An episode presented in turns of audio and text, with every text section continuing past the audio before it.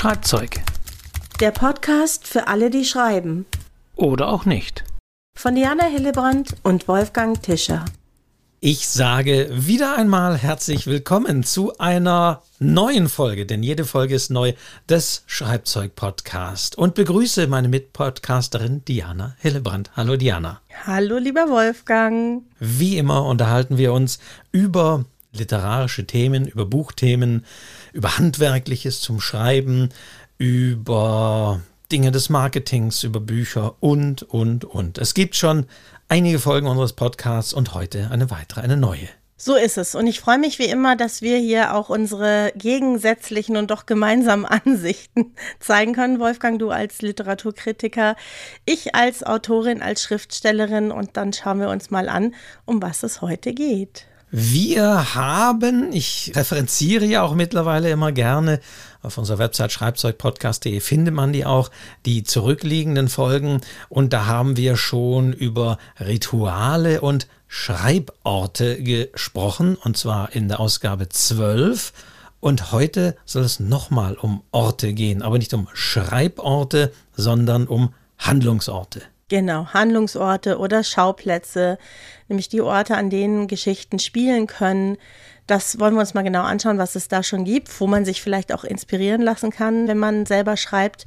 Finde ich ein ganz interessantes Thema, weil einem das natürlich in jedem Buch irgendwie begegnet. Irgendwo müssen die Geschichten ja spielen und man muss sich auch Gedanken darüber machen. Da könnt ihr, liebe Hörerinnen und Hörer, jetzt ja auch schon mal so überlegen, wenn ihr Handlungsorte oder Literatur und Orte hört, was kommt euch denn da so in den Sinn? Also auch welche Orte kommen euch da in den Sinn?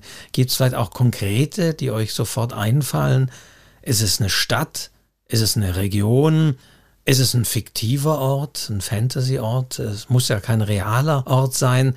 Wir lassen jetzt mal 30 Sekunden Pause. Nein, machen wir, machen wir nicht, aber ja, überlegt vielleicht trotzdem mal für euch das so. Orte, während ich jetzt hier so spreche. Was, woran denkt ihr zuerst? Das wäre jetzt wahnsinnig interessant, wenn ihr das jetzt so reinrufen könntet. Ich kann es reinrufen, Wolfgang. Ja. Denn das erste, an was ich denke, was ganz tief eingegraben ist in meine Erinnerung, ist der Dachboden von Bastian Balthasar Buchs aus der unendlichen Geschichte.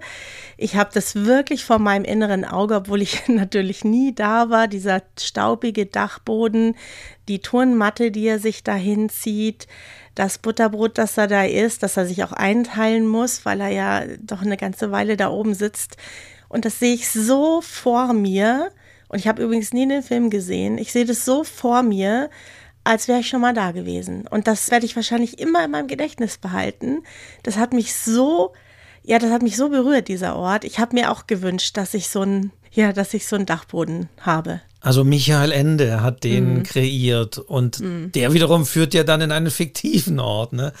Also nach Fantasien. Fantasien. Also das mhm. ist ja mhm. wirklich, ja, okay, das ist so deine Assoziation. Mhm. Ich weiß nicht, ich habe natürlich im Vorfeld, hat man sich schon Gedanken gemacht, als Ort, es gibt natürlich wirklich Gegenden, also mir ist als Ort tatsächlich einer in Erinnerung, den ich auch bereisen durfte und das ist vielleicht umso mehr, das ist der Yukon im eisigen Winter, so bei minus 40 Grad und Jack London. Oh. Das fällt mir so als Ort auch ein was auch natürlich ein Aspekt ist, Orte zu besuchen, in denen Bücher gespielt haben. Und Jack London ist ja mit dem Yukon und dem Goldrausch und so weiter verbunden, fast jeder seiner Titel. Und auch das ist dann interessant, Orte zu bereisen. Ja, da gibt es ja inzwischen ja. richtige Reiseführer dafür, ne? Also an Orte, an den Krimis spielen, an den Schauplätzen von Agatha Christie und was weiß ich nicht alles. Also das wird ja angeboten, ne? dass man eben Orte besuchen kann, an denen bestimmte Bücher spielen. Genau, kann man vielleicht, ich denke, wenn man in einer größeren deutschen Stadt wohnt, gibt es das für fast jede Stadt. Also in Stuttgart, ich wohne ja hier in der Nähe von Stuttgart, gibt es zum Beispiel auch die literarischen Spaziergänge, die dann angeboten werden zu den literarischen Orten in dieser Stadt. Das können dann irgendwie ältere sein, wie was weiß ich, Hauf oder Hegel oder wer da alles war. Also das sind so Orte. Friedhöfe können ja auch solche Orte sein, wo dann die Autoren begraben liegen. Aber da sind wir schon wieder bei bei literarischen Orten, aber es können eben auch Handlungsorte sein. Wo spielte der und der Roman? Und darum soll es gehen. Ja, und es gibt ja mehrere Möglichkeiten. Du kannst ja Orte nehmen, die es tatsächlich gibt oder Teile davon. Du kannst sie aber auch frei erfinden. Das ist ja das Schöne beim Schreiben, dass du ganz frei bist in dem, wie du dich da entscheidest. Ist natürlich ein bisschen genreabhängig, klar. ja, wenn du einen Reiseführer schreibst, dann sollte es die Orte schon geben, die du da beschreibst. Aber Spaß beiseite. Also das ist eben immer so eine Entscheidung. Manchmal ist es auch eine Mischung. Ne? Manchmal ist es auch ein Ort, den gibt es so nicht, aber ähnlich. Er ist angelehnt an irgendetwas, was man, was man kennt, weil das einfacher ist, vielleicht über etwas zu schreiben, was man schon mal gesehen hat. Wobei, wenn du Reiseführer sagst, also ich habe noch hier, ich weiß gar nicht, ob es den noch gibt, das ist ein Titel, ich glaube, das von Ende der 90er Jahre, Molvanien Land des schadhaften Lächelns, kommt daher eben auch typografisch, wenn man, oder auch von der, von der Optik her, wenn man das einfach mal so durchblättert, wie ein Reiseführer, ist auch sehr umfangreich, hat hinten Stichwortregister, hat Karten drin, hat Tipps, Restauranttipps und sonst wie alles drin ist aber ein komplett erfundener Reiseführer über ein komplett erfundenes Land. Also auch das ist natürlich eine wahnsinnige Aufgabe, sich so einen Reiseführer, einen fiktiven Reiseführer über ein Land zu überlegen, das es gar nicht gibt, mit all seinen Stimmigkeiten und all seinen Punkten. Also auch das kann interessant sein. Also selbst da, man kann auch Reiseführer schreiben über Orte, die es so nicht gibt. Ja, was für eine verrückte Idee. Ne? Da frage ich mich wirklich, warum man das schreibt. Das ist ein großer Spaß. Das muss jemand sein mit viel Humor ja, und ich habe ja mal eine Kurzgeschichte geschrieben über ein Ehepaar, das alles plant, um letztendlich gar nicht zu verreisen. Und vielleicht ist das eine ähnliche Idee, ja, dass man sich auf eine Reise begibt, sich informiert, sich alles anliest, was es eben zu wissen gibt und dann letztendlich doch zu wissen, ich werde da nicht hinreisen, höchstens immer in Gedanken. Man kann ja auch in Gedanken reisen, natürlich. Es wäre, wenn man jetzt wieder an die normale Romanautorin, an den normalen Romanautor denkt, natürlich die tiefste Art, sich mit einem auch fiktiven Handlungsort seines Romanes zu beschäftigen, indem man für diesen Ort einen Reiseführer schreibt. Also das, glaube ich, ist sehr tief und das ist wie bei den Figuren ja auch. Auch da haben wir ja gesagt, kann es sinnvoll sein, sich eine fiktive Biografie für diese Figur zu überlegen, die vielleicht gar nicht explizit so auch in ihren Eckpunkten auftaucht mhm. in der Handlung selbst, die aber für die Figur, für ihr Handeln, für die Motivation doch sehr prägend ist. Und ähnliches kann man natürlich auch für Orte machen, sich die genau zu überlegen. Vor allen Dingen dann, wenn es eben auch fiktive Orte und nicht reale Orte sind sich wirklich genau zu überlegen, wie ist dieser Ort, wie ist die Bürgermeisterin, wie ist die Einwohnerschaft, wie, also das könnte genauso eine Überlegung sein, wenn ich vor allen Dingen eben an einem nicht realen Ort eine Handlung spielen lasse. Ich glaube, das machen auch Fantasy-Autoren ganz selbstverständlich. Ich weiß das von der Katja Brandes, dass sie das genauso macht. Die entwirft wirklich diese Welten, diese Orte und sie muss auch ganz viel wissen darüber und sich überlegen, damit diese Welt, dieser Ort, dieser Handlungsort funktioniert. Ja, ist ja auch nicht anders, wenn du dir Harry Potter oder sowas anschaust. Ne? Da muss man sich auch genau überlegen, wie leben die, was essen die, wo schlafen die. Also diese Gedanken muss man sich ja letztendlich irgendwie machen, damit man überhaupt eine Handlung dort aufbauen kann. Und tatsächlich findet man gerade so in vielen Fantasy-Romanen auch häufig Karten, das wird mhm. manchmal so auch im Vorsatz oder so, häufig eben Karten eines ganzen Landes, also natürlich bei Herr der Ringe, da kennen wir das zum Beispiel auch, aber auch davon oder von den Städten und so weiter, dass man manchmal sogar beim Lesen dahin blättern kann und nochmal genau gucken, wo ist das oder wo ist diese Reisegesellschaft jetzt unter dem Weg, was haben sie gerade passiert, welchen Ort oder in welcher Straße halten sie sich auf. Also da finden wir dann tatsächlich auch, dass diese Gedanken, die sich die Autorin, der Autor gemacht haben, dann wirklich hier auch visuell in Karten dann niederschlagen, in fiktiven Karten, die man sich macht, die man sich einzeichnet. Denn man muss ja bei Orten, auch wenn sie fiktiv sind, aber auch wenn sie real sind, natürlich recherchieren und gucken, kann das denn passen? Kann die Figur so schnell von dem Ort zum anderen Ort kommen? Oder gibt es da überhaupt den beschriebenen Fluss? Und Manchmal muss man auch aufpassen, dass man eben nicht irgendwelche Gebäude plötzlich versetzt oder näher bringt und dann die aufmerksame Leserin sagt, Moment, das stimmt gar nicht. Du hast doch vorhin gesagt, das war rechts und wenn du jetzt sagst, der kommt zurück, dann musst du doch links sein und so. Also man muss auch da aufpassen, weil, das sagen wir auch immer wieder, auch Leserinnen und Leser sind intelligente Wesen und ähm, man muss da aufpassen, auch beim Beschreiben von Orten, selbst von fiktiven Orten, dass da alles in sich stimmig ist und dass man keine ja, Continuity-Fehler wie beim Film oder so macht, wo mhm. so ein mhm. Gegenstand plötzlich von da nach da wechselt oder eben ganze Häuser von da nach da wechseln. Mhm. Ja, du, bei der Gelegenheit auch mal ein großes Lob an die Macher der drei Fragezeichen-Geschichten. Ja, Rocky Beach. Denken ja viele, das gibt's wirklich, das gibt's nicht, ja. Auch diese Gebrauchtwarenhandlung von dem äh, Titus Jonas ist äh, frei erfunden. Jetzt gibt's ja so viele Bücher, auch verschiedenste Autoren, die da mitgeschrieben haben, die ja diese Welt auch weiterführen. Du musst ja wirklich aufpassen, dass das alles zusammenpasst, ja, dass äh, Figuren, die es schon gibt, irgendwie richtig auftauchen, aber auch Orte, Cafés. Da gibt es also immer wieder Dinge, die immer wieder vorkommen.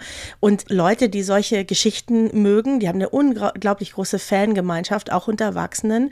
Die merken das sofort, wenn da was nicht stimmt. Ne? Also musst du echt höllisch aufpassen, wenn du so lange reinschreibst. Ja, da fällt mir das halt jetzt gerade ein, dass du da auch das entsprechend weiterführst. Die haben bestimmt eine Karte irgendwo. Müsste man echt mal fragen, ob die irgendwo eine Karte haben, wo alles eingezeichnet ist, was so in Rocky Beach und Umgebung los ist. Also das sollte man auf jeden Fall machen und das mhm. ist auf jeden Fall wichtig. Also es haben ja auch manche Schriftsteller so fiktive Orte. Also mir fällt natürlich wieder Stephen King und Castle Rock ein. Also ein Ort, der immer wieder auftaucht, manchmal auch nur am Rande erwähnt von irgendwelchen Romanen und manchmal spielt wieder eine ganze Geschichte dort. Und vor allen Dingen haben wir bei manchen Orten dann ja nicht nur das Räumliche, sondern dann kommt unter Umständen auch noch das Zeitliche hinzu, wo man wirklich beachten muss, gerade wenn man auch eine längere Romanreihe schreibt.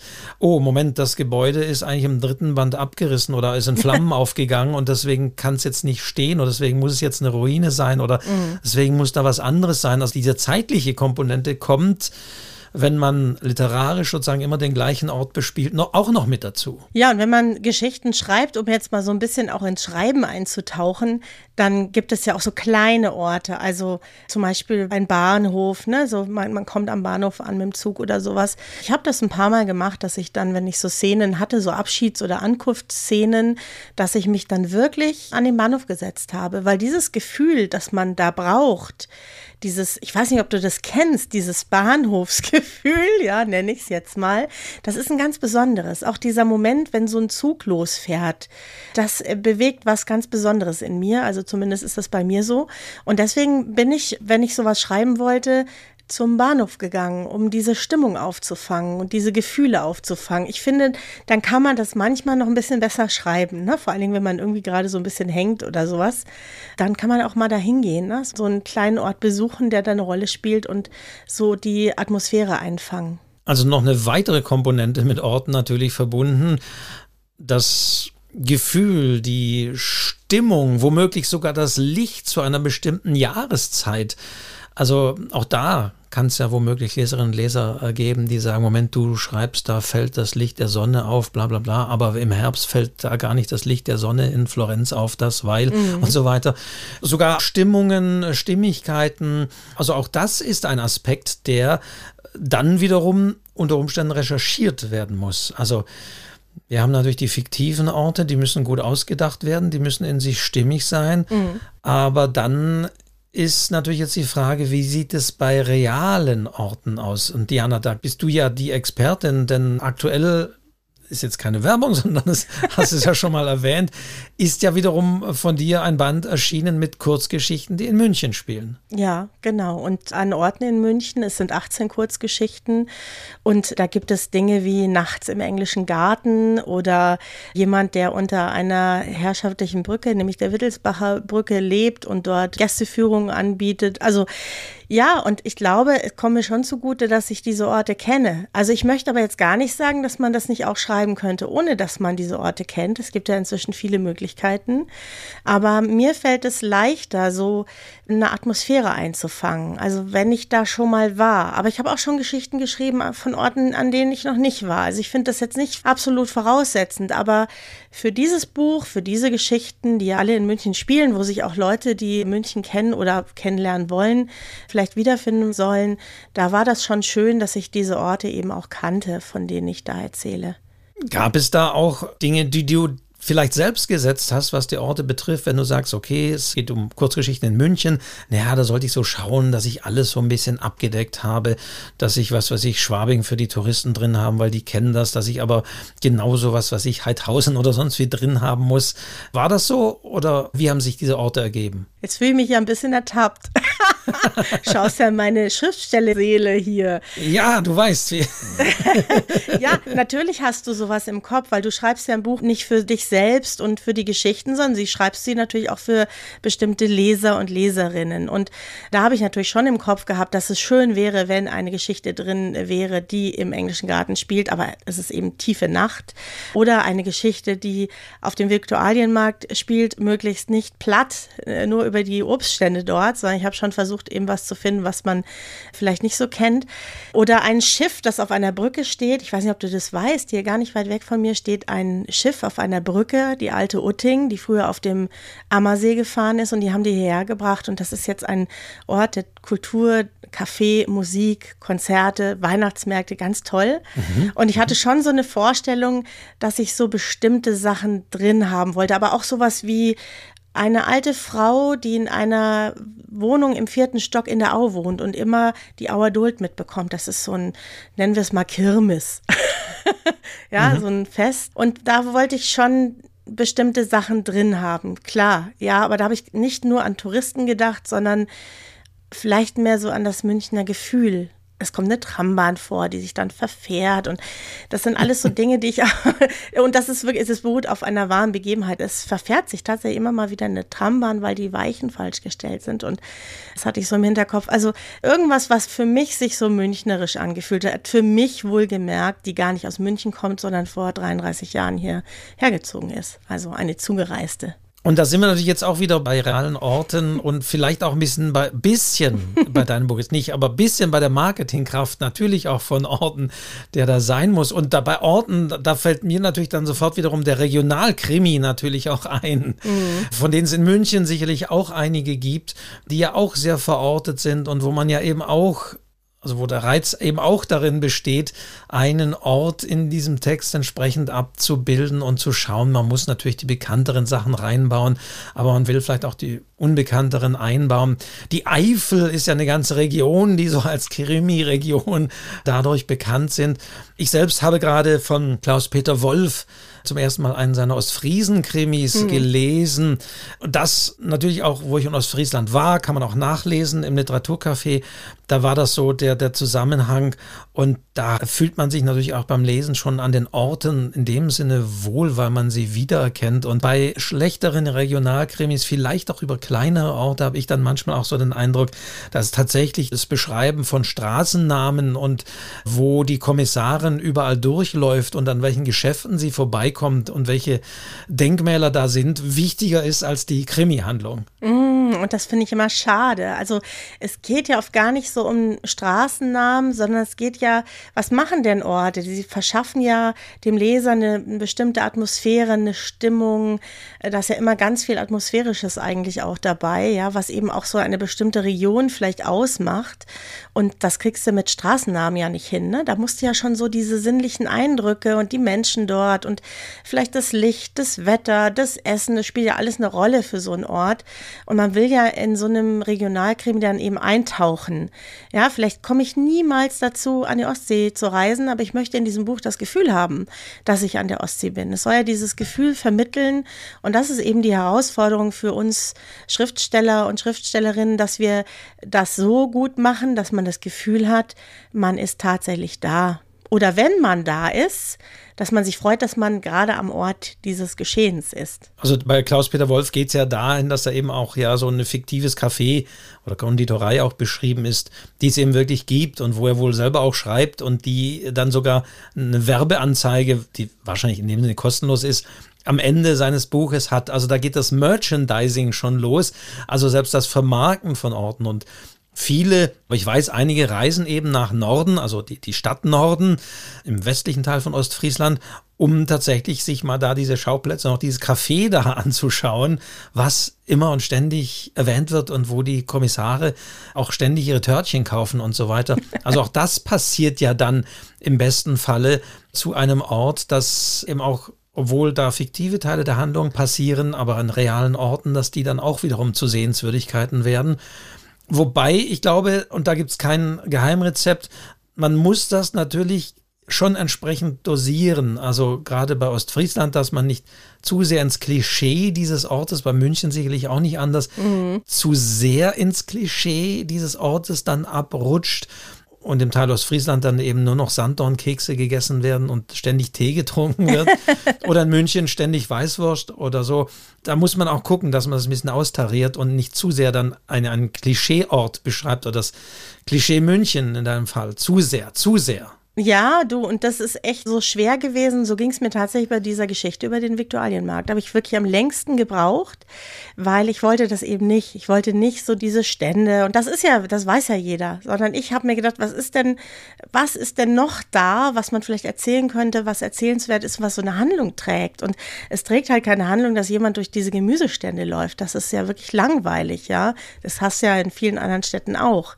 Bei mir ist es dann der Karl-Valentin-Brunnen. Und der Karl-Valentin, der sozusagen mit dem Protagonisten in Kontakt tritt, ja, weil es gibt nämlich auf dem Viktualienmarkt ganz viele Brunnen, übrigens alles Trinkwasserbrunnen, die so bayerischen Persönlichkeiten gewidmet sind, unter anderem Karl Valentin. Und dann dachte ich mir, das kennt man auch, ist besonders und das hat dann was mit meiner Handlung zu tun. Also da wirklich ja, eben nicht nur das Klischee des Viktualienmarkts zu bedienen, sondern zu gucken, naja, was gibt es denn eigentlich noch, was man, was man kennt, aber was einem vielleicht nicht so vordergründig ins Auge fällt. Orte kennen und nicht kennen, das hat man schon da gewesen sein und nicht da gewesen sein, das war ja früher, und mit früher meine ich vielleicht auch so vor Internetzeit ja auch noch wirklich einfacher. Also Karl May ist ja so irgendwie der bekannteste, der über mhm. den wilden Westen, also um es tatsächlich mal so zu benennen, geschrieben hat, ohne jemals in den USA gewesen zu sein. Mhm. Oder ich denke an so etwas, äh, was ich in meiner Jugend viel gelesen habe, äh, Heftromane John Sinclair von Jason Dark und Helmut Rellergert heißt äh, der Mann ja im Original, also Pseudonym Jason Dark. Mhm. Und der war, ich habe ein paar Jahre jetzt her auch schon ein Interview äh, mit ihm geführt, da hat er sich so langsam aus dieser Heftreihe zurückgezogen und er hat gesagt, bis daher, er war noch nie in London gewesen. Dabei spielten die meisten seiner Romane in London mhm. und er hat alles beschrieben, aber er war auch noch nie in London, obwohl London auch damals noch nicht so weit weg war wie vielleicht äh, damals noch die USA. Also aber heutzutage ist das natürlich schwieriger geworden, weil wir können natürlich auch, selbst wenn wir nicht da sind, aber auch einfacher natürlich für Autorin und Autor, mhm. wir können die Orte natürlich auf Google Maps, auf Google Street View uns anschauen, auch nochmal nachrecherchieren, auch nochmal gucken und sogar umsehen und wirklich genau nachschauen, ob das da alles so stimmt. Ja. Was mich zu der Frage führt, Diana, wie ist es denn mit der Stimmigkeit von Orten? Also wenn du den realen Ort München, bleiben wir nochmal bei deinem Beispiel, dann ist es mhm. ja konkret, beschreibst. Aber mhm. du bräuchtest jetzt aus irgendwelchen Gründen an irgendeiner Ecke eine Bäckerei, mhm. die es da aber gar nicht gibt. Mhm. Was, was, wie, ich weiß nicht, ob du überhaupt dieses Problem hattest, aber wie gehst du jetzt davor? Sagst du dann, okay, ich, ich bin ja die Autorin und wenn ich da eine Bäckerei brauche, obwohl da keine ist, dann ist da eben eine. Es ist ja ein Roman, ist ja nicht die Wirklichkeit. Oder siehst du Gefahr, dass dann jemand kommt und sagt, an der Ecke, ich habe gar keine Bäckerei, Frau Hildebrand? naja, solche Leute gibt es ja immer, ne? Also nein, es ist ein Roman und deswegen steht für mich die Geschichte im Vordergrund. Und wenn ich da jetzt eine Bäckerei brauche, die ich vielleicht aus einer anderen Ecke der Stadt kenne, ja, also ich kenne sie vielleicht, aber sie ist nicht dort, dann schiebe ich sie dahin. Ich muss sie ja nicht mal namentlich nennen. Du, es geht ja gar nicht darum, dass das alles hundertprozentig so ist, sondern du erschaffst ja letztendlich einen fiktiven Ort, und hast ja auch viel Freiheit, da auch was zu machen, was vielleicht dort nicht stattfindet. Ich denke an die Heidi Rehn, die hat diesen Roman über diese Kaufhäuser geschrieben, dessen Titel mir jetzt nicht einfällt, aber ich schreibe ihn in die Show Notes. Und das ist auch, dieses Kaufhaus hat es so nicht gegeben, aber es hätte so sein können. Sie hat einfach verschiedene Dinge zusammengetragen und einen fiktiven Ort draus gemacht. Und natürlich hat es Leute gegeben, die gesagt haben, das gibt's da nicht. Aber es ist ein Roman und man hat eben auch die Freiheit zu sagen, ich bastel mir das ein Stück weit auch so hin, wie es hätte sein können, weil es für die Geschichte wichtig ist. Wenn man jetzt ein geschichtliches, faktisches Buch schreibt, wo alles stimmen muss, ist es eine andere Geschichte. Dann kannst du das natürlich nicht machen. Aber in einem Roman hast du ja immer noch die Freiheit, auch musst du auch immer Dinge noch dazu erfinden. Und im Zweifelsfall macht man wie Joanne K. Rowling und erfindet einfach im Bahnhof ein Gleis 9, 3 Viertel. Ja. Das kann man dann natürlich auch noch machen, je nach Genre. Aber ja, ich denke auch, diese Austarierung ist wichtig. Ich glaube, so ganz grobe den Ort komplett umbauen ist wahrscheinlich nicht so doll. Aber ein Laden dahin zu setzen, wo es ihn nicht gibt oder sonst wie, das kann man sicherlich machen. Und dagegen spricht auch nichts. Im Film wird das ja genauso gemacht. Also Klar. wenn man sieht, da wird auch plötzlich aus irgendeinem Fotogeschäft ein Café für den Filmdreh gemacht und dann weiß jeder, kennt jeder den Ort und wer vor allen Dingen auch den Tatort anschaut, der sieht dann, Moment, das kann ja gar nicht sein. Und, aber selbst da hat man schon den Fall, dass, Moment, jetzt waren die gerade noch in der Straße und der nächsten Schnitt und dann sind die schon da. Das kann gar nicht sein. Das liegt zehn Kilometer auseinander. Da wird natürlich zusammenmontiert, wenn es passt. Und für den Roman und den Text muss man, glaube ich, auch für sich auch entscheiden, wie weit will man das zusammenbauen und zusammenpassen und manche Dinge eben passend machen, die nicht so sind. Ja, ja, und ich finde, da muss man wirklich immer sagen, dass gerade für den Roman die Geschichte, die Handlung, die Figuren im Vordergrund stehen. Und wenn die da jetzt einen Kaffee brauchen, weil sie sich da sonntags immer treffen, dann ist das halt so und dann kommt da halt ein Kaffee hin. Das ist ja ne, die Macht der Schriftsteller, dass sie auch Orte sozusagen erfinden und zusammenstellen können, wie sie es gerne haben. Also ich habe zum Beispiel für meinen Roman damals ich habe einen Ort vor Augen gehabt, an den habe ich mich sozusagen ein bisschen gehalten, weil der hat für mich das wiedergegeben. Aber in meiner Geschichte heißt dieser Ort ganz anders und es gibt auch Dinge, die gab es an diesem Ort den ich sozusagen im Kopf hatte, überhaupt nicht. Also das ist ja auch so was, du hast ja so deine eigenen Erfahrungen und Erinnerungen, an die du dich so ein bisschen halten kannst, aber du machst daraus eben was eigenes, machst auch ganz eigene Orte, die es überhaupt nicht gibt. Siehe Rocky Beach, ja. Das ist ja auch so, dass es den Ort nicht gibt, aber er könnte dort in Kalifornien eben sein. Beziehungsweise man kann ja auch einen Ort anonymisieren. Also man kann ja etwas in Hamburg spielen lassen und das durchaus so erwähnen, aber man muss nicht jetzt wirklich namentlich alles so an Sehenswürdigkeiten erwähnen. Aber beim Lesen wird einem dann vielleicht klar, ah, das ist doch Hamburg oder ist doch, hm, ja, aber man muss es ja nicht benennen, dann hat man vielleicht auch noch mehr Freiheiten. Ich kann mich noch erinnern, dass das Lektorat und der Vertrieb von dem Verlag damals, ich hatte einen Namen gegeben, ich weiß es gar nicht mehr, ist schon so lange her, und die waren sich sicher, den Ort gibt es. Und ich hatte natürlich einen Namen gewählt von einem Ort, den es nicht gibt. Und sie mussten dann feststellen, diesen Ort gibt es nicht. Ja, sie waren sich aber sicher, den Ort gibt es. Also das ist ja eigentlich ein großes Lob, ne? wenn du das schaffst, dass die das Gefühl haben, den gibt's. Weiß ich ganz genau, ich schon mal gehört, war aber nicht so. Walderstedt war es, glaube ich. Und da gucken die dann auch nach. Ne? Die gucken schon nach, was die Autoren sich da alles so zusammenreimen und ob das jetzt echt ist oder nicht. In dem Fall war es fiktiv. In der Tat, also das ist wie bei den Figuren auch, wenn man mhm. meint, oh, die gibt es wirklich und die Figuren wachsen einem ans Herz. Bei den Orten mhm. genauso, wenn man meint, ah, man kennt jetzt diesen Ort und man kennt eben die Leute und man weiß, wer ist wer. Das ist natürlich wirklich ein großes Kompliment, wenn äh, der Ort so plastisch beschrieben wird. Wobei, führt mich jetzt zu dem Thema Überbeschreibung. Mhm. Gelegentlich gibt es natürlich die Fälle, wo Autoren, Autoren auch wirklich zeigen wollen, dass sie vor Ort recherchiert haben und dass sie da waren und dass sie wissen, dass die Kirche 1435 von dem Architekten Johann Heinrich Friedrich dem Älteren erbaut wurde und in dieser Kirche ganz berühmt die Deckenmalerei ist von und so weiter und so weiter. Also da sind wir wieder beim Stichwort Infodumps über einen Ort. Man ist ja hingefahren, man hat ja recherchiert, man war ja da und man muss das natürlich auch zeigen. Ja, das ist eine gefährliche Geschichte, die uns natürlich immer wieder passiert, weil wir im Vorfeld viel recherchieren und natürlich gerne zeigen wollen, was wir alles herausgefunden haben. Und da muss man sich immer wieder sagen, die Handlung schlägt Informationen. Also es ist ein Roman, die Geschichte ist wichtig, die Figuren sind wichtig und alles, was du da gut irgendwie unterbringen kannst, ohne dass man das Gefühl hat, der Leser wird aufgeklärt, ist schön, ne? Es muss so in die Handlung, es muss so mitschwingen in der Handlung. Da kann man ja ganz viel auch in Nebensätzen unterbringen oder in kleinen Anekdoten unterbringen. Man muss es ja nicht alles wie so ein Sachtext klingen lassen. Aber das ist natürlich schon eine Gefahr, ne? dass man da übertreibt und überhaupt auch mit Beschreibungen übertreibt. Ich finde, es gibt ein Maß an Beschreibungen, Wolfgang. Ich weiß nicht, wie es dir da geht. Wenn du da drüber gehst, dann verschwimmt das Bild. Dann hast du nichts mehr vor Augen. Dann denkst du dir, was in Gottes Namen ist das für ein Ort? Ich sehe ihn nicht mehr. Es ist alles zu viel. Das ist auch was, was manchmal passiert. Also das berühmte, was wir schon beim Überarbeiten hatten, streichen, streichen mhm. und weglassen, äh, gilt hier natürlich genauso. Also ja, also beziehungsweise mich nervt es eben tatsächlich, wenn die Autorin, der Autor irgendwann mal denkt, er schreibt mir einen Reiseführer als einen Roman, wenn also wirklich zu viel Wissen dann eingebaut ist und zu viel Beschreibung zu Gebäuden oder Denkmälern, an denen die Hauptfigur vorbeikommt. Also da sind wir wieder bei dem Punkt, wo man sich selber auch dann wirklich hinterfragen muss, ja, ich weiß das, ja, das ist eine interessante Information über diesen Ort und da gab es die und die Anekdote. Das ist auch wirklich wunderschön und wirklich sehr interessant. Aber wie du sagst, ist es wichtig jetzt wirklich für die Handlung? Ist es wirklich für den Roman wichtig?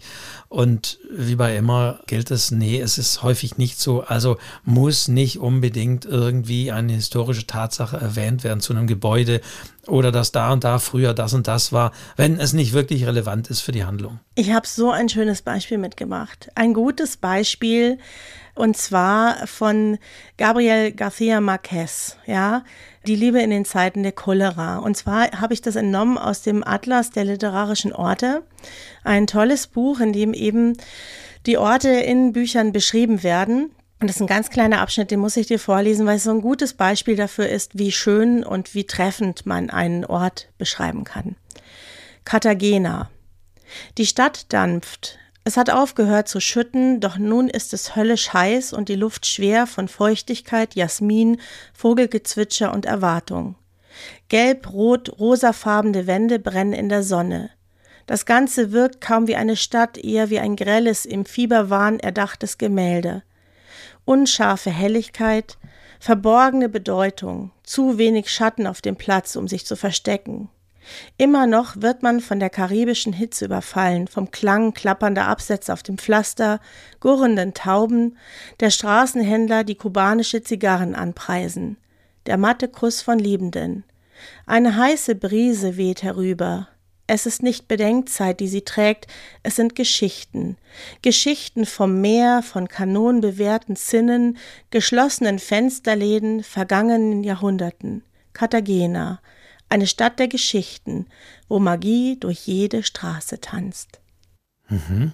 Mhm. Also ich finde es eine sehr schöne, sehr sinnliche Beschreibung eines Ortes, ja, und ich finde, man sieht so schön, was alles dazugehört, nämlich Geräusche, Wärme, Kälte, Hitze, all das wird sozusagen auch in diesem Ort aufgenommen. Sogar die Geschichte, man weiß, es ist am Meer und man hat das Gefühl, dort zu sein, das auch zu spüren. Also diese ganze Stimmung, diese ganze Wärme, die Hitze wirklich zu spüren. Ich finde, das hat er wirklich ganz toll umgesetzt. Ja, man hat das Gefühl, man ist in Kolumbien, in dieser karibischen Kolonialstadt. Man kann natürlich einen Ort auch so anlegen oder einen Text so anlegen, mhm. wenn man damit nicht langweilt, dass man das Ganze, also finde ich, im Vergleich her auch so wie eine Art Kamerafahrt aussieht, mhm. so in einer totale oder heute würde man vielleicht sagen in einer Drohnenaufnahme erstmal so schwebt man heran auf das Bild, auf das Ganze und zoomt dann sozusagen nah ran auf eine Familie oder an einen Tisch und beschreibt dann dort, was da passiert wenn eben diese Aura dieses ganzen Ortes auch dazu beiträgt, dass man weiß eben, es ist Sommer oder es ist am Meer und so. Das, klar, das gibt eine ganz andere Stimmung, man kommt da ganz anders rein. Aber auch da gilt wie immer, es muss stimmig sein, es kann eine gute Heranführung, also buchstäblich sozusagen eine Heranführung an diesen Ort sein wenn das gut gemacht ist und wenn es auch wieder Zusammenhänge gibt zu dem, was da kommt und was da passiert. Ja, und das mögen Lektoren aus meiner Erfahrung gerne, ja, denn das bringt so eine Atmosphäre. Mir hat meine Lektorin gesagt, die Leserinnen, die Leser müssen sich in diesen Ort, egal ob fiktiv oder tatsächlich, verlieben. Und sie müssen ihn fühlen und sehen und wirklich das Gefühl haben, sie kennen diesen Ort. Sie sind jetzt dort an diesem Ort. Und das kannst du halt mit solchen atmosphärischen Beschreibungen letztendlich, ne, die so auktorial auch erzählt sind letztendlich, kannst du das gut lösen, ja. Und ich habe noch ein Beispiel und zwar ist das von Thomas Mann. Ha, der Zauberberg, ja. Auch Davos. Da, Davos, ja, so ist es, ja. Schweiz, ja.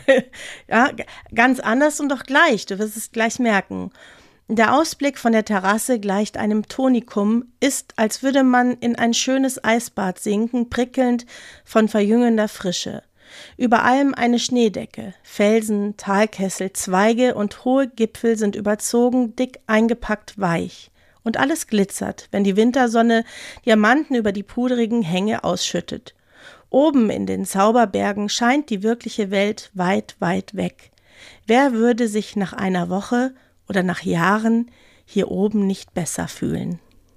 Ja. Da schwingt auch ganz viel schon dieses eingepackte Sein. Ich weiß nicht, hast du den Zauberberg gelesen? Nein, ich habe ich hab ihn nie ganz gelesen. Aber klar, ja. natürlich, man weiß, da schwingt schon viel Sanatorium mit auch. Ja, dieses eingepackte, ne, die lassen sich dann ja in Decken einpacken und liegen stundenlang mhm, da. Mhm.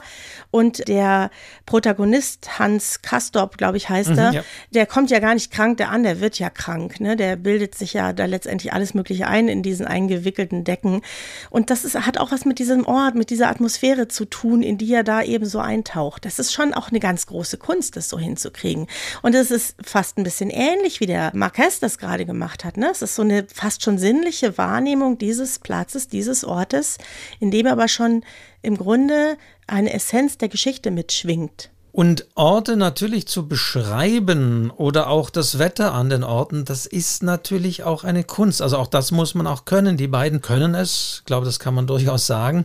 Und es gibt ja dann auch das Genre des Nature Writing, mhm. wo Natur, aber eben auch Orte beschrieben werden. Vor allen Dingen auch Orte in ihrer Verwandlung, also auch in ihrer jahreszeitlichen Verwandlung. Ich denke jetzt wiederum auch an Thoreau, an Walden, der da in diese Hütte gezogen ist und der auch diesen Ort um ihn herum beschreibt. Der beschreibt, wie er die Felder anbaut, die Tiere dort an diesem Ort beschreibt, der die Seen im Sommer, aber auch zugefroren im Winter beschreibt, den Jahresverlauf.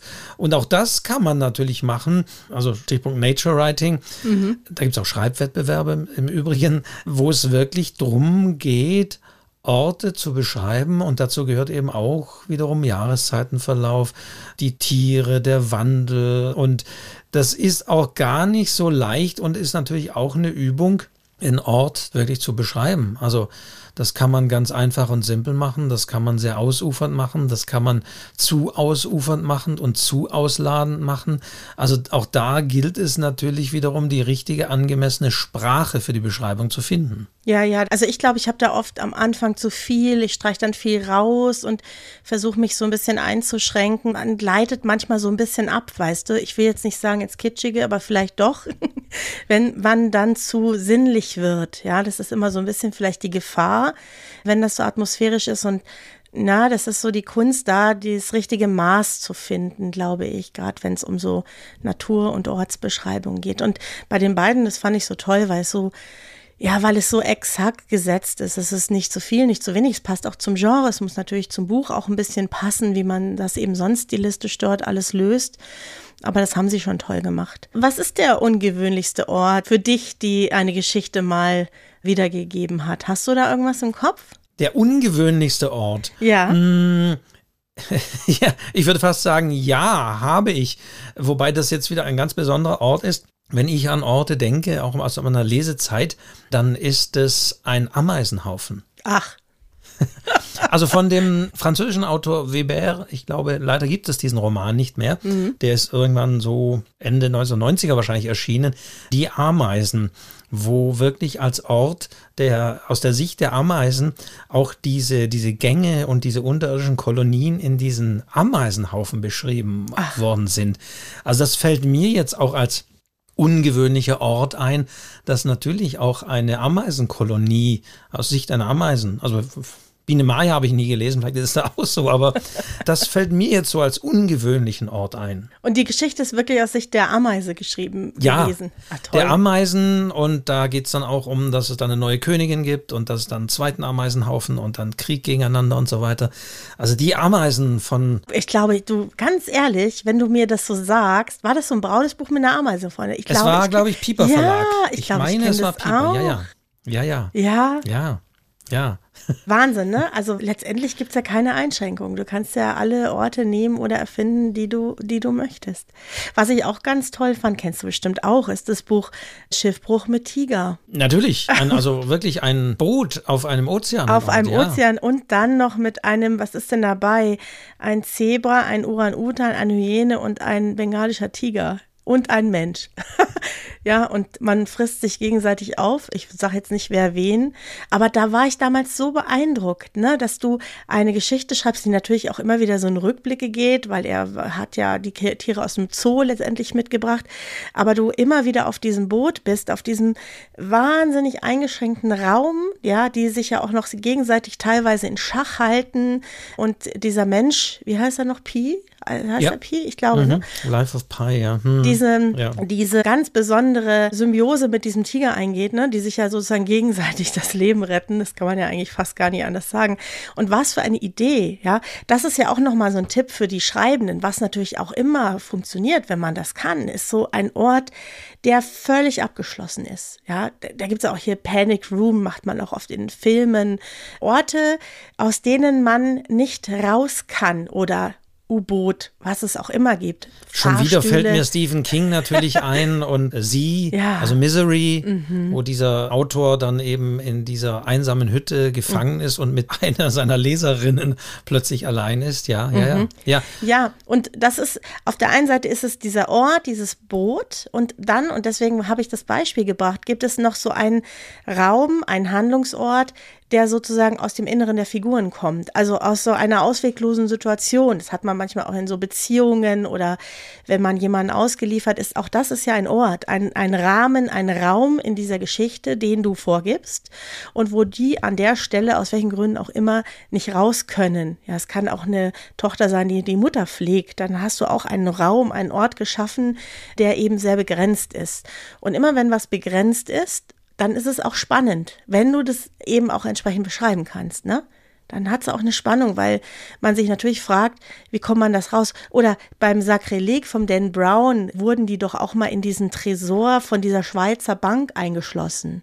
Das ist ja auch einer der ältesten Tricks, ne? Ich sperre meine Hauptfiguren ein an einen Ort, an den man einfach nicht, eigentlich nicht raus kann.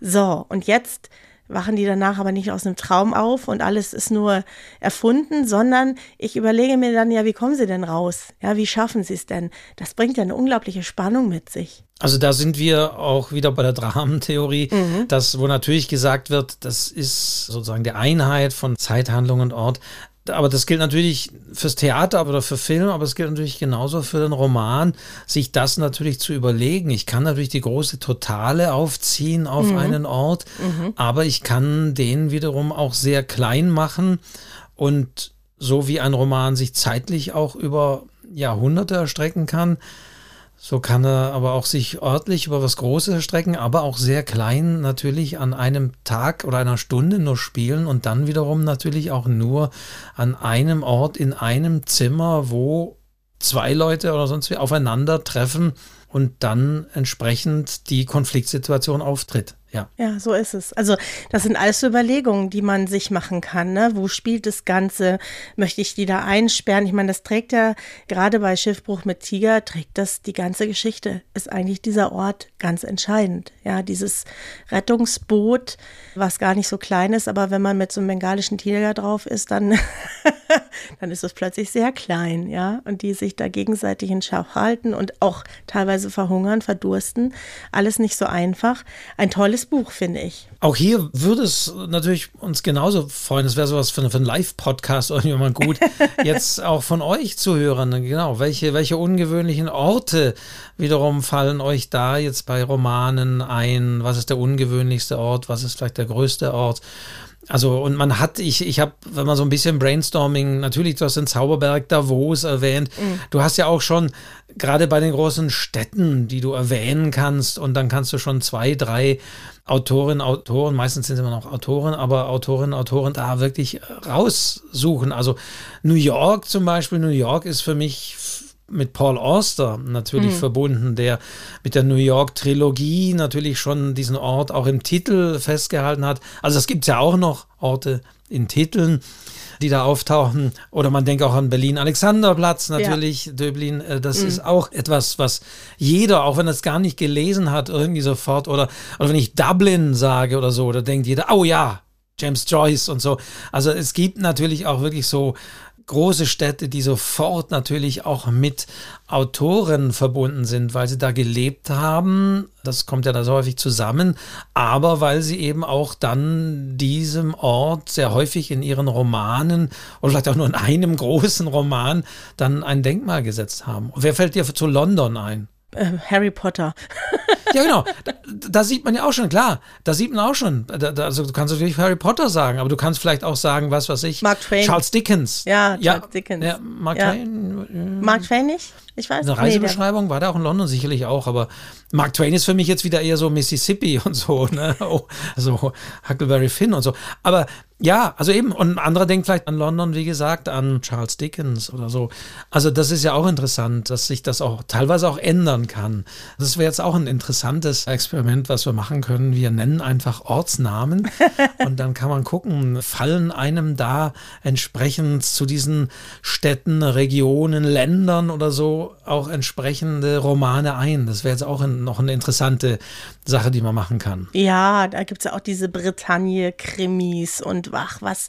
Das ist ja schon auch eine ganz eigene große Welt geworden, ne? dass man sagt, ich möchte mich äh, lesend in eine bestimmte Landschaft, in eine bestimmte Szenerie versetzen und dann gibt es da ja wirklich ganze Buchreihen, die eben dort spielen oder Venedig, ja, Donna Leon, ja, die Venedig-Krimis. Rosamunde Pilcher natürlich, Cornwall, ja. Ja, mhm. genau. Also ja, das verbindet man mit diesen Namen und mit diesen Büchern und man bekommt schon auch einen Eindruck, man möchte, glaube ich, auch einen Eindruck dieser besonderen Orte haben, wenn man das liest.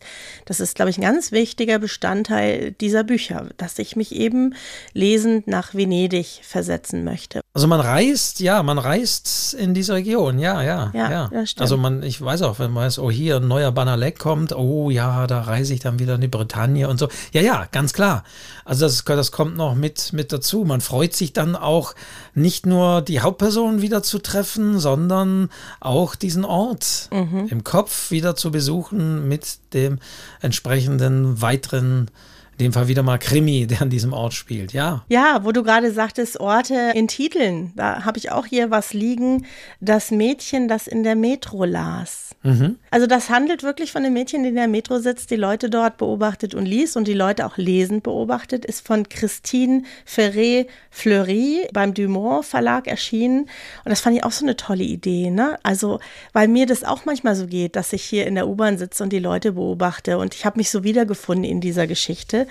Oder ich muss ja immer ein Kinderbuch, Wolfgang. Ja. Ich glaube, das habe ich schon mal gesagt, aber ich habe nochmal mitgebracht Ziegen bringen Glück von der Anne Fleming. Und da muss ich gleich hier weil wir gerade bei New York waren. Das ist ja für mich jetzt eine super Überleitung, weil das fängt gleich mit New York an. Dieses Buch das ist der Anfang auch dieser Geschichte. Es war einmal eine Bergziege, die in New York lebte. Das an sich ist ja schon todeslustig. Ja. Ne?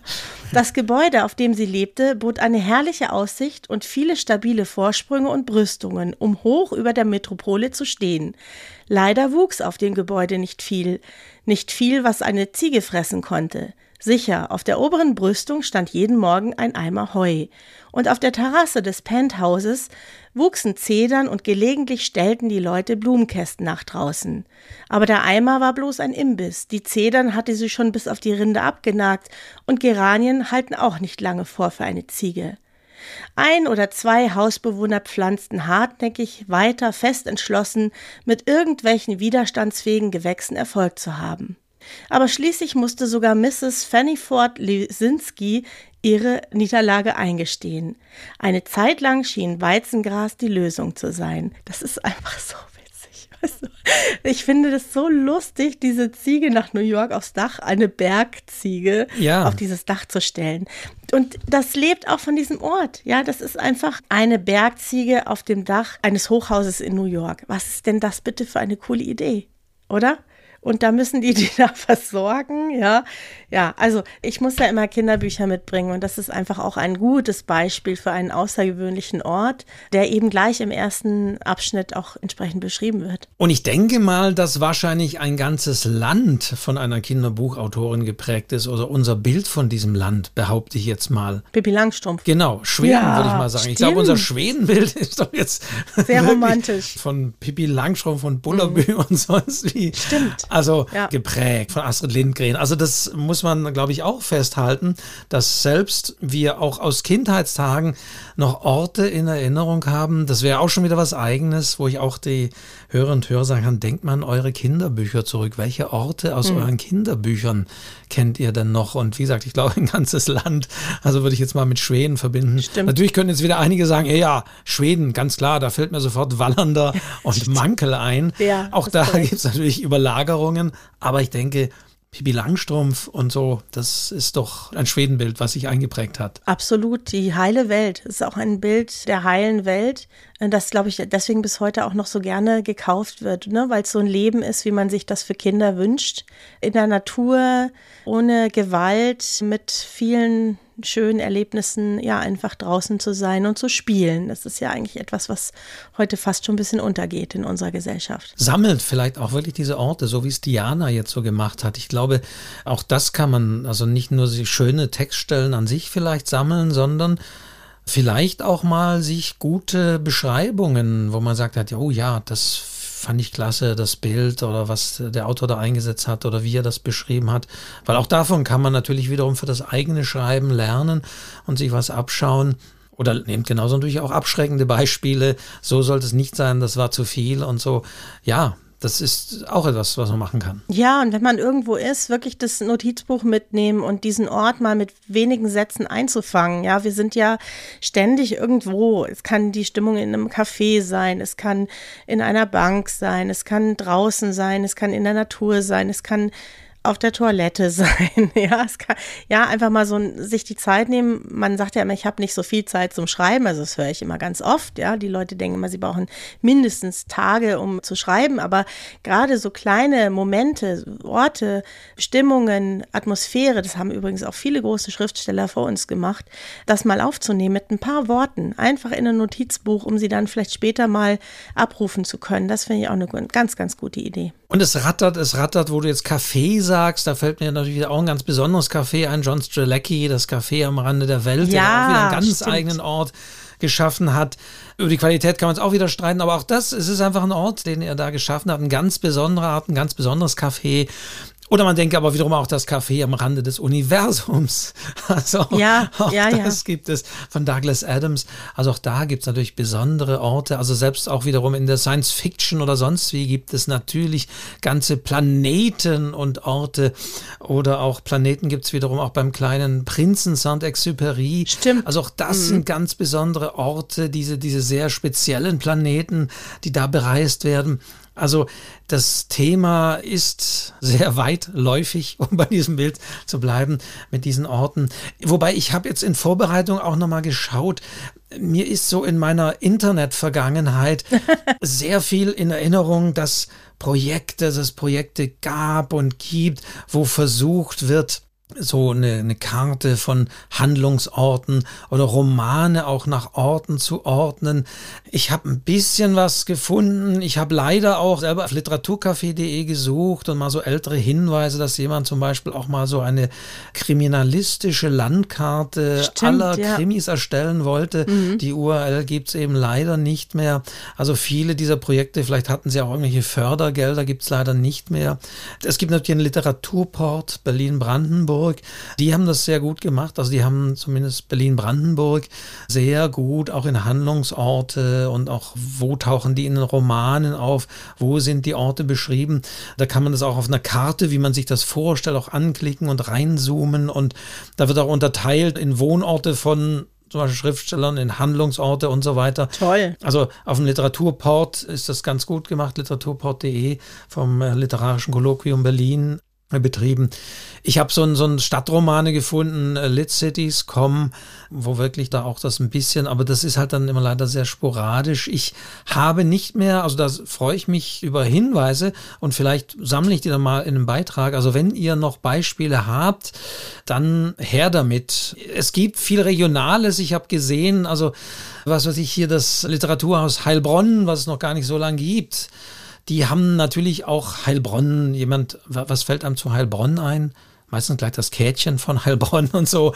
Aber da gibt es so, aber dann guckt man auch mal, ja, die haben das auch mal gemacht. Guckt, was gibt es in Heilbronn? Vielleicht nicht so der allerliterarische Ort, aber da gibt es auch einiges und an Dingen, Punkten. Also es gibt auch für Baden-Württemberg, weiß ich es, den Literaturlandschaft hier der Versuch, aber manchmal steht auch der Hinweis, hier soll ab Frühjahr 2021 und ich denke, im Moment, wir haben ja schon 22. Ja. Also ja, da ist leider vieles auch wahrscheinlich gegangen und verschütt gegangen. Es gab auch manchmal, weiß ich auch noch, für Google Maps entsprechende so Overlays, wo man wirklich literarische Orte sich anzeigen lassen konnte auf der Karte von Google Maps. Also da freue ich mich, das ist jetzt auch noch der Aufruf, da freue ich mich auch über Rückmeldungen, Hinweise.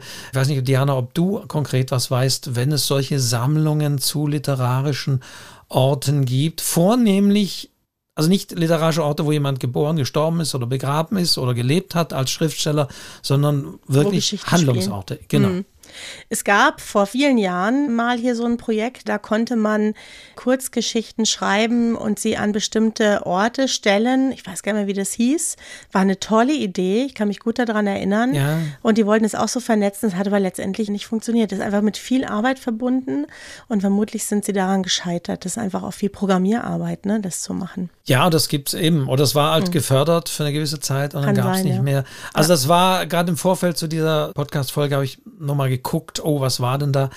Und leider, leider ist da vieles auch schon wieder vergangen, was es mhm. vielleicht einmal an Projekten auch gab. Aber eine tolle Idee eigentlich. Ne? Man stelle sich das vor, eine Weltkarte mit den Handlungsorten aus den bekannten Büchern. Also wäre wär ganz toll. Also wenn ihr was wisst, schickt's uns. Genau, zwei Sachen müssen wir noch sagen. Das erste ist, dass es immer wieder auch Schreibwettbewerbe gibt, wo dann explizit drin steht, die Geschichten sollen im Schwarzwald spielen oder wo auch immer. Das gibt es sogar relativ häufig, ne? ja. ne? so regionaler Bezug und solche Sachen. Da wollte ich nur kurz sagen, das ist natürlich auch schön, bei solchen Sachen mitzumachen. Am besten wohnt man in der Gegend, hat wirklich einen Bezug dazu. Und wenn das nicht explizit gefordert ist, dann kenne ich zumindest ein Beispiel dafür für jemanden, die eine Geschichte hatte, die sie dann dorthin verortet hat. Und das hat sie wirklich alles aus dem Internet gezogen. Denn neben Karten und allem Möglichen gibt es ja auch einen Haufen YouTube-Videos von Leuten, die da durch die Landschaft laufen. Und man kann sich heute wirklich sehr, sehr, sehr einfach auch Bilder von Orten verschaffen, Eindrücke von Orten verschaffen, an denen wir vielleicht nie sein werden. Ich kann mir jetzt ein Video über Kalkutta anschauen oder über Japan oder über China und werde einen Eindruck bekommen von einem Marktplatz dort, wenn ich das möchte. Es gibt ja alles, auch filmisch, mit Videos im Internet. Ja, da kann man schon schon viel rausziehen. Nicht alles vielleicht, aber doch vieles. Das mag manchmal für so eine Kurzgeschichte wirklich auch reichen. Und dazu gibt es auch eine Folge, Preise und Wettbewerbe. Und nicht selten werden gerade solche Ausschreibungen, die sich auf Orte beziehen, manchmal auch von irgendwelchen Tourismusagenturen mhm. die, oder, oder nee, Behörden ja nicht, aber von, von Tourismusagentur vor Ort gemacht. Und nicht selten machen die ja dann auch eine Anthologie mhm. da draus, sodass mhm. man auch dadurch eine Veröffentlichung hat. Also insofern, ja, da können auch Orte sehr guten Anknüpfungspunkt sein da auch eine Veröffentlichung mit zu verbinden, wenn es zum Beispiel eine Anthologie gibt, die vielleicht dann auch noch vor Ort vorgestellt wird oder man wird vielleicht sogar eingeladen in diesen Ort mit den Autoren und Autoren der Anthologie, gibt es dann so eine Veranstaltung. Also auch das kann einen sehr gut zu dem Ort führen, ja. Genau, und das Zweite, was ich sagen möchte, um euch auch ein bisschen zum Schreiben zu motivieren und sich zu überlegen, naja, was für Orte könnte man denn nehmen? Manchmal fällt einem ja auch nichts ein. Es gibt zwei sehr schöne Bücher und die heißen Die seltsamsten Orte der Welt und die allerseltsamsten Orte der Welt von Alastair Bonnet oder Bonnet.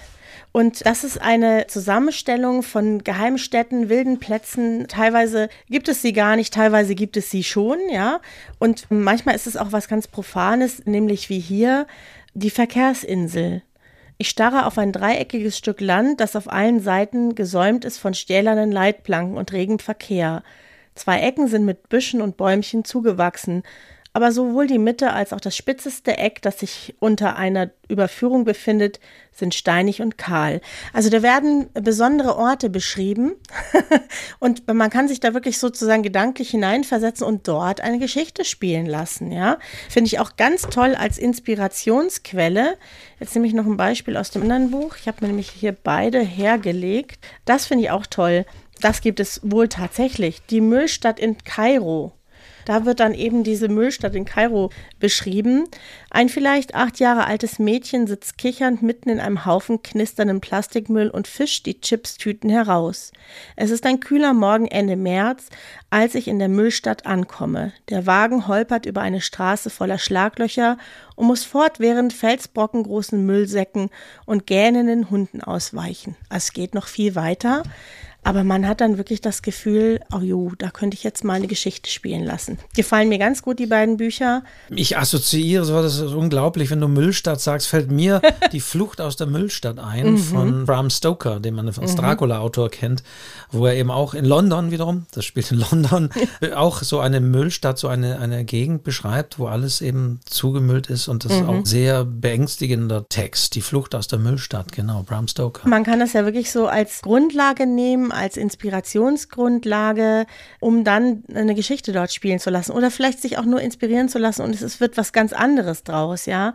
Und das finde ich auch sehr interessant. Also ich habe immer gerne so Bücher, die gar nicht vordergründig so Schreibratgeber sind, die mich aber manchmal zum Schreiben bringen, ja. Und das sind manchmal solche Bücher, schreibe ich auch in die Show Notes. Und auch diese Spielerei, also ich hatte vorhin ja schon erwähnt, diesen Molvanien-Reiseführer, ja. was ja auch eine Art literarische Aufgabe Spielerei ist, da reinzugehen und fiktiv ein Land zu beschreiben, kann man eine Art eines Reiseführers machen.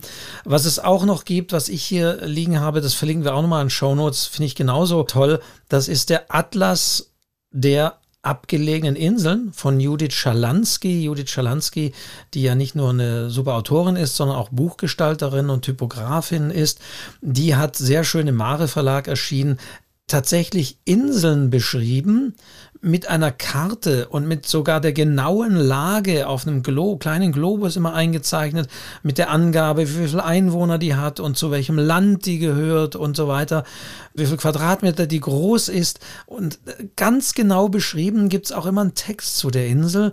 Und das ist ganz schön. Also auch die Geschichte, auch die koloniale Vorerzählung oder was da sonst wie war oder wie viel Vulkan es auf der Insel gibt und wohin man wandern sollte. Und ganz toll beschrieben, nur all diese Inseln gibt es nicht. Also das ist auch eine wunderbare, nein, ich will nicht sagen literarische Übung, weil das würde das fast zu klein machen. Das ist auch ganz toll, sowohl gestalterisch gemacht als auch inhaltlich, dass all diese Inseln so beschrieben sind, dass man jederzeit gleich den Globus nehmen möchte oder nochmal bei Google Maps ein näheres Nachschauen möchte zu der Inseln. So toll ist das beschrieben, aber die gibt's nicht. Ja, und vielleicht ist das wirklich das größte Lob, ne? wenn man das so vermitteln kann, dass man das Gefühl hat, es könnte aber so sein, ja. Und das hat ja Karl May letztendlich schon vorgemacht. Das hat, macht sie jetzt auf moderne Art mit diesem Atlas eben auch vor, dass man das eben so darstellen und beschreiben kann, dass jemand, der das anschaut oder liest, das Gefühl hat, ja, das, das könnte es wirklich so geben. Und das ist vielleicht der wichtigste Tipp, dass man das eben so schreibt, dass man glauben könnte, dieser Ort den gibt es tatsächlich. Und haben wir fast wieder eine Stunde. Ja, wir sind so gut. Ich möchte ganz am Schluss auch noch auf etwas hinweisen, was man natürlich auch machen kann. Und da habe ich ein sehr besonderes Büchlein in der Hand, das man es nicht sehen kann. Aber es gibt von Thomas Xeller, der ehemalige Titanic-Chefredakteur, Autor, ein kleines Büchlein, das ich hier habe im Eichborn Verlag. Da weiß ich auch gar nicht mehr, ob das noch lieferbar ist. Und das ist von 2011. Also das könnte vielleicht noch lieferbar sein. Das heißt so wunderbar, reiner Schönheit, Glanz und Licht. Ihre Stadt im Schmähgedicht.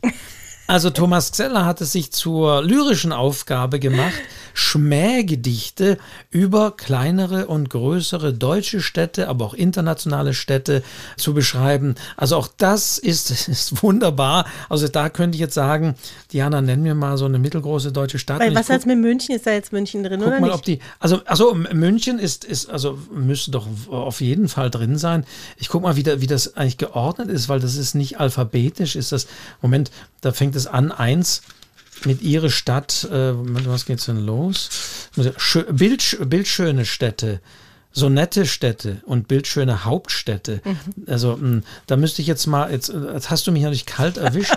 Wo finde ich jetzt München? Aber es gibt natürlich, Vielleicht gibt es auch in kein. Schmähgedicht über München. Vielleicht gibt es das einfach nicht. Nein, doch, es natürlich gibt es das, denn es gibt natürlich wie in jedem guten Buch hinten ein Register und auf Seite 65 und ich lese das jetzt mal vor. Oh ja, oh ja, Thomas, oh ja. weiß nicht, ob das hört wahrscheinlich, aber auf jeden Fall, ich lese, ich lese mal und mache Werbung für dieses Buch und hoffe, es gibt es noch aus ihrer Stadt über München. Das fängt bereits im Bahnhof an und fährt dir in die Knochen. Kaum, dass man es beschreiben kann. Es riecht. Nein, nicht erbrochen. Es riecht nach faulem Hering nicht und nicht nach grünem Schinken.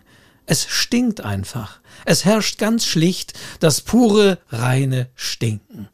Die Menschen atmen durch den Mund, und dürften sie sich lynchen, sie täten es so schrecklich und unfassbar stinkt's in München. Ja, sehr schön. Sehr, sehr schön. Ja, So. ich mag sowas. Also, genau, also, Ja. das war jetzt der ganz andere Münchenbezug und das war noch der, der sehr, ähm, ja, ein bisschen abseitige, der literarische Bezug zu Orten, aber auch literarisch, äh, ähm, lyrisch, nicht literarisch, lyrische Ort, aber auch lyrisch gibt es natürlich einiges an Orten, oder gäbe es einiges an Orten zu entdecken. Thomas Mhm. Zeller macht das mit diesen wunderbaren Schmähgedichten. Ich glaube, niemand kann so schön beleidigende Gedichte schreiben wie Thomas Zeller. Ja, und weil du gerade sagst, du weißt nicht, ob es das Buch noch gibt. Ich bin ja schon eine große Freundin davon, Bücher auch antiquarisch zu kaufen. Weißt du, die sind ja oft noch im Umlauf. Man kriegt sie dann für wenig Geld gebraucht. Warum denn nicht? Ja, warum muss es immer ein neues Buch sein? Also ich habe schon öfter mal gebrauchte Bücher gekauft, weil ich sie unbedingt haben wollte. Kann gut sein, dass mir das mit diesem Buch genauso geht. Also definitiv nachschauen, ganz klar.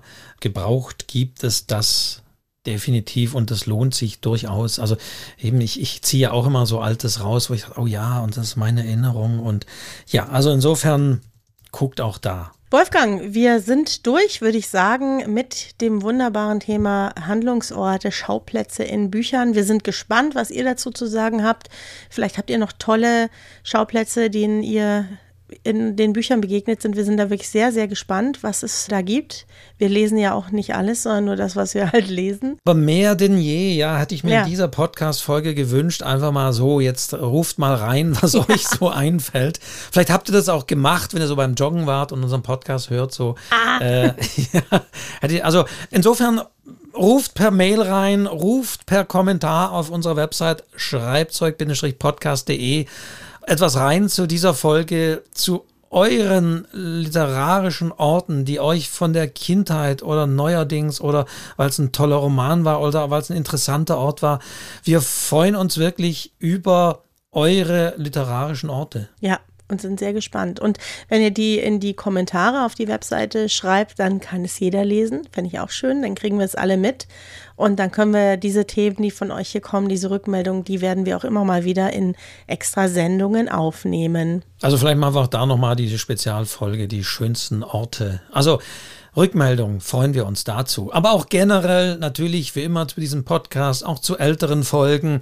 Wir lesen auf jeden Fall alles, das müssen wir sagen. Wir können vielleicht nicht immer äh, zu allem irgendwie antworten, aber wir lesen alles, wir geben auch Rückmeldungen. Aber wie schon Diana sagte, wenn das öffentlich als Kommentar auf unserer Website macht, dann ist es auch für andere ersichtlich und das ist auf jeden Fall toll. Rückmeldungen und wie immer sage ich auch Bewertungen dieses Podcasts bei den entsprechenden Portalen, Sternchen bei Spotify und bei Apple Podcasts und bei dem Podcast-Portal eurer Wahl, wo immer ihr diesen Podcast hört. Auch da freuen wir uns über Bewertungen, Rückmeldungen.